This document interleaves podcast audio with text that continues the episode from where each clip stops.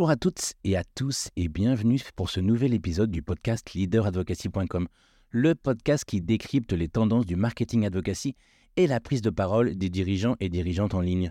Je suis Patrice Hiller, le créateur du site leaderadvocacy.com et j'ai le plaisir d'accueillir aujourd'hui Johanna Tuil de la société Alten. Bonjour Johanna, comment ça va aujourd'hui? Bonjour Patrice, ça va très bien et toi? Eh bien, écoute, super, super. Euh, merci encore d'avoir accepté euh, notre invitation. Alors, tu es la manager réputation du groupe Alten. Je voudrais revenir un peu plus sur le groupe Alten parce que tout le monde en a entendu parler. On a l'impression qu'effectivement, c'est une société qu'on connaît bien. Et juste rappeler qu'en fait, c'est une très, très grosse société en fait qui euh, s'est imposée comme un leader mondial dans le domaine de l'ingénierie et des services IT, avec un chiffre d'affaires de 3,78 milliards d'euros en 2022 et il y a 55 000 collaborateurs dans le monde, dont 12 700 pardon, en France, avec 11 100 ingénieurs. Alors justement, donc maintenant, on a, je t'ai dressé un petit peu le, paysage de ton entreprise. Tu nous dire précisément euh, ce qu'il en est de ton poste de manager et réputation au sein de ce groupe. Oui, bien sûr. Alors mon poste consiste à soigner l'image d'Alten euh, en ligne et il va s'articuler autour de deux missions principales. Donc la première, c'est la gestion et l'animation des programmes employés et leader advocacy, qui visent à renforcer euh, la prise de parole des collaborateurs sur LinkedIn principalement. Et la deuxième mission, c'est le monitoring des sites de notation, comme euh, Glassdoor, Indeed ou encore Google, à travers des plans d'action dédiés. C'est intéressant. On n'a pas souvent parlé effectivement de ces, supports hein, comme Glassdoor, Indeed, mais on sait que la plupart des grands groupes regardent aussi euh, ce qui se dit pas uniquement sur la notation Google. Euh, c'est toujours intéressant aussi de voir ce que les salariés ou les ex-salariés disent de, leur entreprise. Alors, sur, euh, on va revenir sur une partie plus employé advocacy, leader advocacy. Alors, je crois que tu fais un développement en fait international de ta politique. Est-ce que tu peux justement nous donner quelques informations sur ce sujet-là? Oui, bien sûr. Alors, effectivement, nos plans d'action aujourd'hui, ils sont désormais suffisamment matures en France pour que je puisse les déployer auprès à la fois de nos filiales spécialisées, mais aussi de nos filiales pays, donc partout dans le monde, évidemment en collaboration avec les, équipes communication locales. Alors, le challenge de cette année 2024, ça va être d'adapter ces programmes en fonction de plusieurs choses, de la réceptivité des équipes, des ressources disponibles, des populations à prioriser, etc. C'est vrai que c'est un challenge qui est particulièrement stimulant pour moi, mais ce qui va être le plus frustrant, c'est d'attendre de pouvoir en mesurer l'impact. Donc à la fois en termes de visibilité, mais aussi en termes de recrutement. Euh, je pense qu'on verra des résultats peut-être euh, dans six mois à peu près, euh, le temps de dispenser les formations, de sensibiliser à l'approche et puis surtout d'éduquer aux bonnes pratiques. D'accord, effectivement, c'est souvent sur des, des programmes long terme. On sait très bien, en tout cas, de toute manière générale, la prise de parole sur les réseaux sociaux, elle se fait sur le long terme. C'est pas uniquement une OP de six mois, c'est quelque chose qui doit prévoir sur plusieurs années. Alors justement, on va revenir maintenant sur toi, ta vision euh, des réseaux sociaux, parce que euh, tu es une observatrice euh, avertie. Et comment toi, tu perçois aujourd'hui cette, cette évolution sur ces dernières années? Alors, je pense que de manière générale, les réseaux sociaux, mais le monde digital, de manière plus globale, ne cesse d'évoluer. ça fait dix ans que je travaille dans la communication digitale et chaque année, j'observe des changements majeurs dans le fonctionnement des algorithmes, l'apparition de nouvelles fonctionnalités et parfois même le potentiel de certains réseaux sur lesquels je n'aurais jamais misé. Euh, je pense par exemple à TikTok qui a été totalement révélateur pour moi euh, dans le monde de l'entreprise. Euh, mais ce que je constate avant tout, c'est que les programmes d'advocacy sont devenus une évidence plus qu'une tendance. Aujourd'hui, ils sont incontournables dans une ère où la communication incarnée et authentique a fait sa place face à des discours plus traditionnels. À l'époque, j'avais pris contact avec une plateforme spécialisée dans le leader advocacy qui s'appelle Amazing Content et dont le fondateur Elliot Ziegler avait prononcé une phrase que je trouve particulièrement révélatrice. Il disait Personne ne veut discuter avec un logo. Et je pense que c'est là que notre approche prend tout son sens. Aujourd'hui, les réseaux sociaux corporate ont laissé leur place aux prises de parole plus spontanées. Euh, elles aident à la projection, elles assoient davantage euh, la légitimité des messages euh, diffusés et surtout, elles crédibilisent l'expérience vécue. Je crois que c'était intéressant de revenir sur cette, échange que tu avais eu avec, euh, avec de, de Missing Content. on reviendra certainement un jour, parce qu'à la force de parler des plateformes sur ce euh, podcast, je pense qu'on reviendra un jour sur un numéro spécial autour des, plateformes. Mais, je crois que de toute manière, globalement, euh, ce qui est aussi important de rappeler, hein, c'est que les réseaux sociaux sont le règne de l'interaction. et on l'oublie trop souvent en préparant des postes pour les dirigeants, pour les, les salariés, les collaborateurs. Et en fait, il faut pas oublier justement. Au contraire, il faut plutôt mettre en avant ce côté interaction avec les, avec les personnes parce qu'aujourd'hui, ça rentre aussi dans, dans l'effet de, l'algorithme. Mais si on revient aujourd'hui sur cette partie marketing advocacy, justement, ce qui m'intéresse aujourd'hui, c'est de voir avec toi comment vous êtes organisé pour animer cette communauté qui est donc finalement donc, très large. comment, tu, comment ça se passe au, quotidien? Alors, quand je suis arrivée chez Alten il y a trois ans, il y avait une formation qui était dispensée sur les bases de LinkedIn auprès des business managers. Et rapidement, j'ai identifié l'immense potentiel des programmes d'advocacy et la portée et l'impact que cela pourrait avoir sur l'image d'Alten de manière plus générale. Donc depuis, nous avons étendu notre programme Employé Advocacy à l'ensemble des collaborateurs Alten. Donc ingénieurs, fonctions support, nous formons toutes les populations à mieux communiquer sur LinkedIn, voire même à communiquer tout court. Et dans le cadre de campagnes de recrutement, par exemple, je vais accompagner de façon plus poussée les équipes recrutement pour booster les offres pénuriques notamment. Donc on va rédiger des posts ensemble, on va traquer les liens qui renvoient vers les offres en question pour obtenir un maximum de data ensuite. Et en parallèle, nous avons mis en place un programme Leader Advocacy qui est destiné à l'ensemble des directeurs, donc directeurs de département, directeurs opérationnels, directeurs de recrutement, voire même les directeurs exécutifs. Et pour ces deux programmes, je propose une formation d'une heure trente qui comprend les essentiels de LinkedIn, donc comment optimiser son profil, quel type de contenu publier selon sa fonction, ses objectifs et son audience. D'accord. Alors, juste pour revenir sur ces formations, donc c'est des formations à, distance, en fait, comme ça que tu, tu, les organises, c'est des gens qui s'inscrivent préalablement? C'est ça. Alors, ça dépend des types de populations, mais généralement, comme on est euh, un petit peu partout euh, répartis dans le monde, euh, et en France notamment, à travers plusieurs régions, on va dispenser les formations majoritairement à distance et quand je le peux, je me déplace pour avoir une interaction un petit peu plus directe avec les personnes que je forme. D'accord. Et alors, tu, as des groupes, en gros, tu limites en, nombre de personnes pour ces, formations? En général, c'est des groupes d'une quinzaine de personnes. en tout cas, jamais moins de 10 pour voilà, optimiser aussi le, temps de parole et l'énergie aussi que, que, ça prend, évidemment, pour ces formations mais voilà, je dirais qu'en général, on est une quinzaine. Parfois, on peut être un petit peu plus, mais c'est à peu près ça. Alors pour, pour, revenir justement sur, sur les éléments que tu, évoquais du déploiement, aujourd'hui on a parlé, bon, tu, tu parlais d'une plateforme tout à l'heure, on va pas y revenir sur le nom, mais parce qu'il y en a pas mal, on va pas faire la promotion spécifique d'une plateforme, mais tu utilises des outils spécifiques justement pour animer ces, ces, communautés? Alors, jusqu'à présent, nous n'avons eu recours à aucun outil d'automatisation ni de plateforme spécifique. Donc, une fois que la formation est dispensée, j'ai mis en place quelques outils et actions d'accompagnement en interne. Donc, si tu veux, je peux vous citer peut-être les principaux et fonctionner par phase pour que ce soit plus clair pour tous. Alors, on a tout d'abord la phase numéro 1.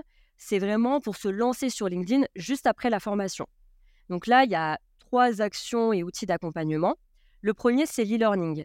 il va permettre de compléter et ou de confirmer les connaissances des collaborateurs post-formation avec quelques piqûres de rappel sur les essentiels à connaître. Ensuite, j'ai mis en place un canal Teams qui est dédié aux collaborateurs formés. Il comprend quelques tips LinkedIn, des suggestions de contenu ou encore des éléments de branding comme par exemple notre logo, des bannières ou des visuels d'illustration. Et enfin, on met en place des shootings photos depuis près d'un an pour les collaborateurs qui souhaitent mettre à jour leurs photos de profil alors sur LinkedIn ou sur tout autre support professionnel. Donc ça, c'est pour la phase numéro 1, vraiment juste après avoir dispensé la formation. Donc sur cette phase 1, juste pour revenir sur le, canal Teams, donc en fait tu mets euh, à disposition euh, sur, Teams les, différents contenus et les gens comme ça peuvent les prendre, c'est comme ça que ça fonctionne Exactement, exactement. Ce sont les fichiers sources, donc ils peuvent les télécharger, ça peut être des articles web, des visuels, des vidéos, euh, des contenus aussi qu'on pose, des actualités un petit peu phares du groupe à côté desquelles on aurait pu passer. Là, il y a vraiment tout et puis c'est mis à jour régulièrement. toutes les semaines, il y a une animation de ce canal Teams. D'accord, ok. Donc je laisse passer à la, phase 2 alors. Tout à fait. Alors la phase numéro 2, une fois qu'on est lancé sur LinkedIn et qu'on est un petit peu plus à l'aise sur la plateforme, on essaye d'aller plus loin. Donc là, je fais deux focus principaux. Le premier, c'est la partie média illustration. Je travaille beaucoup avec Canva, qui est un outil de design graphique, et avec PlayPlay, qui est un outil de création de vidéos. Et ces outils, on peut le dire, sont devenus de parfaits alliés pour ces programmes d'advocacy. Donc, en collaboration avec l'équipe créative, on a créé des templates personnalisables. Deux avantages. le premier, ça va être la garantie du respect de la charte graphique avec un cadre qui est préfet et l'autonomie des collaborateurs une fois l'outil correctement pris en main. Donc ça, c'est vraiment magique pour moi au quotidien. Évidemment, je propose quand même des formations au préalable pour appréhender et bien comprendre ces outils. Est-ce que j'allais dire, effectivement, parce que c'est des outils qui ne sont pas forcément toujours simples, alors même s'ils sont au maximum simplifiés, mais des fois, il y a besoin de formation. Ils sont intuitifs, mais c'est vrai que quand on n'a pas l'habitude et quand on n'est pas familier avec, c'est pas toujours évident. Et puis, toujours dans cette phase numéro 2, on a une partie que j'appelle gamification, afin que l'activité LinkedIn ne soit pas perçue, en tout cas uniquement comme une contrainte. Je propose 3 à 4 challenges par an. Et l'idée, c'est de publier un post sur une thématique définie, souvent autour de l'atmosphère au travail. Alors, je vais mettre à disposition des collaborateurs des guidelines afin que l'exercice soit accessible et faisable par tous.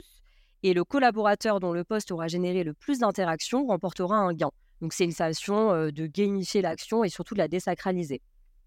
Et ça, c'est effectivement quelque chose que nous, on a, quand on accompagne des, des grandes marques, et tu as raison d'insister là-dessus, on oublie souvent hein, que on, lance ces programmes et puis derrière, on, se dit bah, finalement les gens vont, partager, mais non, en fait, il y a besoin euh, d'utiliser. Alors, même des fois, sur certaines plateformes, c'est intégré.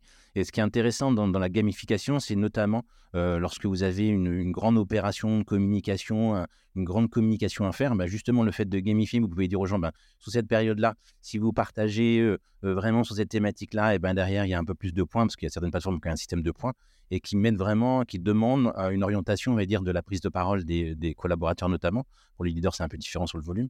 Mais c'est vrai que c'est intéressant de, ne pas oublier ce, côté animation au quotidien euh, pour euh, la partie leader et, et, euh, et employé advocacy. Exactement. Et je dirais même que c'est la clé parce que c'est vrai qu'on va dispenser une formation d'une heure trente. Alors sur le moment, ils sont assez réceptifs, ils comprennent les enjeux liés réputation et, et de la communication sur LinkedIn, mais la clé, c'est vraiment d'animer derrière et de ne pas les lâcher. Euh, et puis ensuite, pour la phase numéro 3, on va plus parler d'industrialisation des process qui vont nous permettre après de déployer nos programmes, notamment auprès des filiales spécialisées et des équipes de l'international. donc là, je parle de trois actions et animations internes. Dans un premier temps, je travaille actuellement sur une sorte d'e-book, plus précisément sur des fiches pratiques qui reprendront tous les essentiels de LinkedIn et le rôle finalement d'un collaborateur ambassadeur. Et j'aimerais bien ensuite mettre à disposition de tout collaborateur entrant ces fiches dès la phase d'onboarding. Ensuite, des tutoriels vidéo. Je pense que ça pourrait être intéressant de laisser une trace vidéo des formations avec une sorte de série de tutoriels courts et impactants. Alors par exemple, on aurait tout sur l'algorithme LinkedIn ou encore comment avoir un top profil LinkedIn. Et enfin, pour finir sur cette partie, j'attends beaucoup des bénéfices de l'intelligence artificielle qui va sans aucun doute faire évoluer nos façons de travailler. Je suis vraiment convaincue que l'IA sera une alliée de taille, notamment et surtout dans le processus de rédaction. Et si nous voulons pouvoir déployer nos programmes et nos actions d'e-réputation de manière plus large au niveau du groupe, je dois forcément euh, me libérer du temps pour l'optimiser autrement. Ok. ça, c'est, je pense que ce sera aussi un sujet qu'on viendra sur un des podcasts. Parce que euh, de plus en plus, forcément, euh, même les outils eux-mêmes intègrent de l'IA dans la création des postes. J'ai fait un poste récemment, justement pour aussi, il y a une étude aux États-Unis qui a été faite que, au fur et à mesure, les plateformes dans les algorithmes intégraient le fait qu'elles détectaient si les, éléments, alors je ne peux pas vous dire précisément, mais en tout cas, elles essayent de, définir si le poste a été fait par une IA. Et s'il définit vraiment que le poste est fait par une IA, donne beaucoup moins de viralisation autour de ce poste. Donc, il faut faire attention euh, aujourd'hui vraiment sur euh, cette capacité. Souvent, on dit que l'IA va vous aider euh, dans, bah, parce que d'ailleurs, ça vous donne très rapidement une, structure, mais il faut absolument modifier, intégrer des choses très personnelles pour justement éviter cette définition 100% bah, IA, alors qui peut être très simple, hein, mais finalement va faire qu'à un moment donné, la plateforme ne va pas aussi diffuser votre, votre poste d'une manière aussi importante qu'on aurait pu l'imaginer de manière classique. Oui, je te rejoins tout à fait. C'est vrai que la clé, ce sera d'humaniser un maximum les messages, de les personnaliser. C'est notre force aujourd'hui à travers nos programmes. On essaye en tout cas de personnaliser au maximum les messages. Donc effectivement, ça va être un piège dans lequel il ne faudra pas tomber. Ouais, Alors justement, sur cette partie leader advocacy, emploi advocacy, vous, dans, l'organisation, dans la méthode, aujourd'hui, est-ce que vous différenciez justement cette méthode d'animation entre les, les deux les deux typologies de, personnes? Oui, alors le programme Leader Advocacy repose sur un principe fondamental, c'est la stratégie d'exemplarité descendante. On part du principe que les équipes seront en effet plus à même de suivre le mouvement si le top management s'y engage également. Donc en parallèle, je travaille étroitement avec la partie relations presse. Euh, nous pensons désormais plus large que l'activité LinkedIn en étendant notre stratégie initiale à une stratégie euh, plus de thought leadership. Ça va nous permettre de positionner les directeurs et plus précisément, je dirais, les membres du COMEX comme des leaders d'opinion sur des sujets précis et finalement d'être perçus comme tels par leur audience. Donc ça va demander pas mal d'anticipation et d'organisation pour avoir un maximum de visibilité sur les prochaines actualités phares, les temps forts à venir, etc. Et euh, en parallèle, il m'a fallu, fallu, quand même structurer mes deux programmes euh, pour rééquilibrer et ajuster mon accompagnement auprès des différentes euh, populations d'Alten. C'est vrai qu'on est à peu près 13 000 collaborateurs en France, donc on imagine bien que je ne pourrais pas accompagner chaque collaborateur de la même manière et leur consacrer autant de temps à chacun. Donc pour cela, euh, j'ai cartographié les ambassadeurs en trois catégories. Euh, je me suis inspirée de l'approche de Rémi Barange, qui est le fondateur d'Eureka Vox et qui est une société dédiée au, projet euh, programme d'employés advocacy. Donc ma cartographie, elle est divisée en trois catégories d'ambassadeurs. La première catégorie, ce sont les membres du COMEX, que l'on pourrait appeler les ambassadeurs 3.0, ce sont ceux qui se distinguent par une expression propre et créative. Donc finalement, c'est ceux à qui je propose un accompagnement euh, personnalisé avec euh, la ligne euh, éditoriale qui est définie ensemble, l'optimisation et la mise à jour régulière des profils, l'animation du réseau et même l'analyse des KPIs. D'accord. Voilà pour ça, ça représente combien de personnes à peu près aujourd'hui, cette partie-là, pour toi? Ça représente, je dirais, 5 à 6 personnes. Voilà. Ensuite, on a une deuxième catégorie de collaborateurs ambassadeurs que j'ai appelés les influenceurs et experts. Ce sont nos ambassadeurs 2.0, ceux qui s'élèvent au stade de curateurs éclairés. Donc eux, ils créent des contenus propres ou reprennent des contenus existants, mais en y ajoutant un point de vue personnel, une expérience vécue, un complément d'information. Donc euh, ces personnes-là ont déjà de bons réflexes sur la plateforme, ils ont un réseau riche, ils ont une communauté qui est active, je vais les accompagner dans le perfectionnement pardon, de leur poste, le petit plus qui pourrait faire la différence finalement, les nouveaux formats à tester, etc. Donc, euh, il peut s'agir de notre communauté d'ingénieurs spécialistes ou encore des équipes recrutement. Et là, c'est pareil en termes de, nombre de personnes. Aujourd'hui, ça représenterait. non, là, ils vont être un petit peu plus nombreux, je dirais une trentaine de personnes. D'accord. Voilà, au minimum. Euh, c'est vrai qu'on alimente euh, cette liste régulièrement dans l'année en fonction aussi euh, euh, du volontariat des collaborateurs qui souhaitent s'investir davantage sur la plateforme. D'accord. Et euh, enfin, nos ambassadeurs 1.0, ce sont tout simplement les collaborateurs qui vont partager les actualités phares du groupe que nous leur fournissons. Une sorte finalement de liste de diffusion. Ok. Et là, aujourd'hui, donc là, c'est aujourd'hui, par rapport, je crois que tu disais 13 000, ça représente Combien de personnes cette euh, dernière partie-là? Alors, cette dernière partie, elle est difficilement quantifiable parce que, euh, comme son nom l'indique, c'est une sorte de liste de diffusion. Donc, on va diffuser au plus grand large à travers tous nos canaux de communication internes. Donc, notre réseau social interne, notre canal Teams, euh, où là, on a plus de 500 personnes. Voilà, des emailing, etc. D'accord.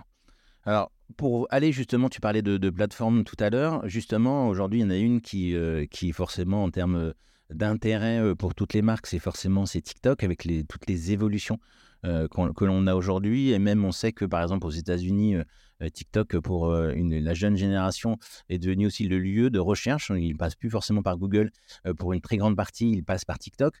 Euh, aujourd'hui, vous, est-ce que vous avez euh, des collaborateurs qui sont présents sur ce réseau social? Est-ce que vous avez aussi euh, développé, est-ce que vous avez envie, en fonction, par exemple, on parlait de la marque employeur, par rapport au recrutement, envie d'investiguer de, ce, réseau social? Alors, TikTok, ça a été l'un de mes plus gros challenges. à mon arrivée chez Elten en 2021, j'avais commencé doucement mais sûrement à souffler l'idée qu'il serait peut-être intéressant de lancer Alten sur ce réseau. Mais c'est vrai qu'au vu des réactions, j'ai compris que les équipes et le top management principalement n'étaient probablement pas encore prêts. Euh, le réseau était encore trop perçu comme euh, trop peu sérieux et n'avait pas toujours très bonne presse. Ensuite, en 2022, j'ai réessayé avec cette fois-ci une meilleure réceptivité de la part des équipes. Donc j'ai pu ouvrir le compte, bien que timidement. Et ensuite, début 2023, nous avons enfin assumé notre présence sur ce réseau au vu de son immense potentiel, notamment et surtout sur la partie recrutement des étudiants et jeunes diplômés. Donc, ce réseau, pour le moment, n'a pas de vocation advocacy en tant que tel pour des raisons évidentes de logistique, bien que nos plus fidèles acteurs soient les collaborateurs eux-mêmes. D'accord.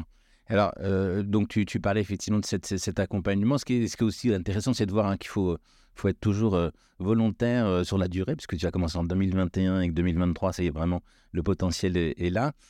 Et donc, il faut vraiment pas lâcher hein, sur les réseaux sociaux, parce que cette évolution aussi des réseaux sociaux, et c'est aussi l'explication qu'on doit faire auprès des, euh, du COMEX, euh, de leur expliquer qu'effectivement, souvent, ils ont une vision du réseau social qui est ceux de, leurs enfants pour certains et qui n'est pas forcément celle que l'on peut avoir. Et donc, c'est important de, aussi de les former, de les informer sur les évolutions de, l'usage de ces réseaux sociaux et, TikTok particulièrement.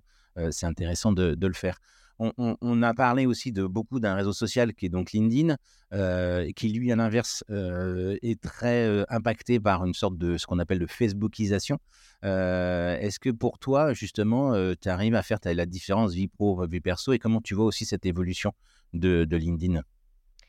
Euh, Lorsque j'adresse les formations LinkedIn aux collaborateurs, il y a toujours au moins une personne par session de formation qui se désole de ce phénomène.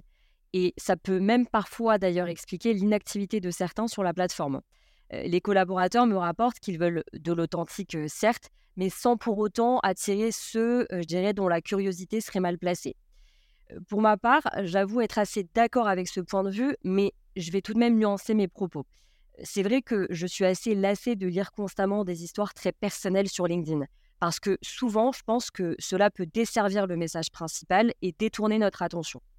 J'ai toujours considéré ce réseau comme professionnel et je trouve qu'il existe suffisamment d'autres plateformes pour se livrer sur sa vie privée. Je pense par contre que raconter son parcours personnel peut dans certains cas, et j'insiste sur certains cas, servir à faire comprendre qui l'on est et pourquoi nous en sommes arrivés là. Euh, c'est évident que nos expériences personnelles ont un impact sur nos expériences professionnelles et parfois certaines plus que d'autres. Donc, dans cette même logique, on pourrait faire un parallèle assez facile avec les math skills, ces compétences qui englobent le savoir-faire et le savoir-être. Aujourd'hui, on va y porter attention au même niveau que les soft skills et les hard skills. Et ce sont ces compétences qui pourraient même faire la différence. Donc, à condition évidemment qu'elles soient révélatrices d'un véritable atout au travail. Donc, finalement, je pense que tout est une question d'équilibre et de pertinence. Si je décide de raconter une expérience personnelle sur LinkedIn, c'est qu'elle a eu ou aura potentiellement un impact sur ma vie professionnelle. Et si ce n'est pas le cas, c'est que je ne suis pas au bon endroit. Et voilà, c'est très, simple. Après, il faut aussi, euh, comme, comme tu le disais, faire attention parce que beaucoup, les postes souvent qui fonctionnent peuvent être euh, des postes aussi des fois très pathos. Euh, et des fois, nos dirigeants, les dirigeants, en fait, nous font remarquer que, que ce type de poste fonctionne très bien. Et quand on fait un poste plus classique, forcément, il y a moins de viralisation. C'est aussi important d'expliquer aux personnes qu'on forme, qu'on leur, donne les clés d'explication que bah, finalement, c'est pas parce qu'on a 500 ou 600 likes que derrière, ça, ça, vient forcément nourrir la marque. L'intérêt, quand même, c'est de, voir aujourd'hui qui euh, like, qui échange avec, euh, avec, euh, avec le dirigeant pour éviter ce genre, effectivement, d'écueil et de regarder uniquement la partie statistique en dur. tu, tu, parlais effectivement donc de cette organisation et peut-être tu peux nous partager pour toi des, des personnes inspirantes sur les réseaux sociaux euh, que l'on mettra, hein, comme à chaque fois pour les personnes qui nous suivent, qu'on mettra en, commentaire hein, de, cette, de, cette, de, ce podcast pour que vous puissiez rapidement les, trouver. Oui, tout à fait. Alors, j'ai quelques personnes qui me viennent euh, assez naturellement en tête. Euh, la première, c'est Maud Alaves, qui est une spécialiste indépendante en leader advocacy. Maud, elle a surtout attiré mon attention avec sa newsletter sur le personal branding, les persos de Maud, à travers laquelle j'ai notamment appris à mieux utiliser l'accroche, qui est pour moi, je pense, l'un des moyens d'attractivité les plus efficaces sur LinkedIn. Ensuite, il y a aussi Nina Ramen, CEO de Ramen ta fraise. C'est une communauté 100% féminine qui te permet de trouver l'inspiration, mais surtout le courage de poster sur LinkedIn. mention spéciale à son workbook Anti-peur, qui te permet de contourner la peur de prendre la parole sur LinkedIn. Ensuite, euh, Charlène Emery, qui est fondatrice de Talent Catcher, elle est spécialisée dans le marketing RH et l'inbound recrutement. Elle va donner des conseils aux recruteurs en termes de personal branding et sa devise, c'est recruter sans chasser. Ça m'a énormément aidé pour le déploiement des programmes advocacy auprès des équipes recrutement. Euh, évidemment, ton podcast qui est dédié au leader advocacy. C'est gentil, merci. Euh, pour le coup, il m'a moi-même beaucoup inspiré depuis que je l'ai découvert et je trouve que c'est toujours intéressant de voir comment le sujet est traité ailleurs, euh, les actions mises en place, les ressources. Et étant la seule référente de ce sujet depuis maintenant trois ans en France et aujourd'hui à l'international, je suis forcément passée à côté de certaines actions ou approches, donc je continuerai à suivre les prochains épisodes pour optimiser mes programmes à l'avenir. Et puis, je me permets de conclure avec une récente lecture qui s'appelle Employee Advocacy 101 Cheat Codes par Bradley Keenan. C'est le CEO de Disseminate, une plateforme dédiée à l'employé advocacy. C'est un véritable expert dans le domaine et son livre est vraiment agréable et facile à lire. Et c'est vrai que c'est devenu un support de référence pour moi au quotidien. Merci, Johanna, de tous ces noms, tout ce partage euh, de l'expérience que tu as au sein du groupe Alten. Euh, effectivement, je pense que l'intérêt euh, de, ce podcast, c'est l'idée hein, que, j'avais au début, c'est d'essayer de nourrir les experts parce qu'on sait que finalement, euh, ils ne sont pas trop nombreux dans chaque entreprise euh, et que euh, le podcast, il permet bah, de partager l'expérience de chacun en fonction des, grandes entreprises, des plus petites, et de donner à chacun un peu les, clés d'accès à cette, cette partie. Alors, je suis parti forcément sur le leader advocacy, c'est ça qui, qui était le, cœur, mais finalement, on s'aperçoit que le marketing advocacy qui comprend donc la leader, l'employé advocacy et la partenaire advocacy finalement est un tout dans une structure avec une stratégie 360. En tout cas, c'était très enrichissant. Merci encore, Johanna, pour ce partage. Pardon. Merci à toi. eh ben, écoute, et puis, ben, n'hésitez pas, pour vous, chers auditeurs, à partager ce podcast avec une ou un ami, à mettre une note sur les plateformes de streaming. Ça nous aidera beaucoup, même si pas, ça se développe énormément. et on se retrouve dans 15 jours pour un prochain épisode, une nouvelle rencontre. Merci, Johanna, pour cette, ce partage d'expérience. Merci, Patrice.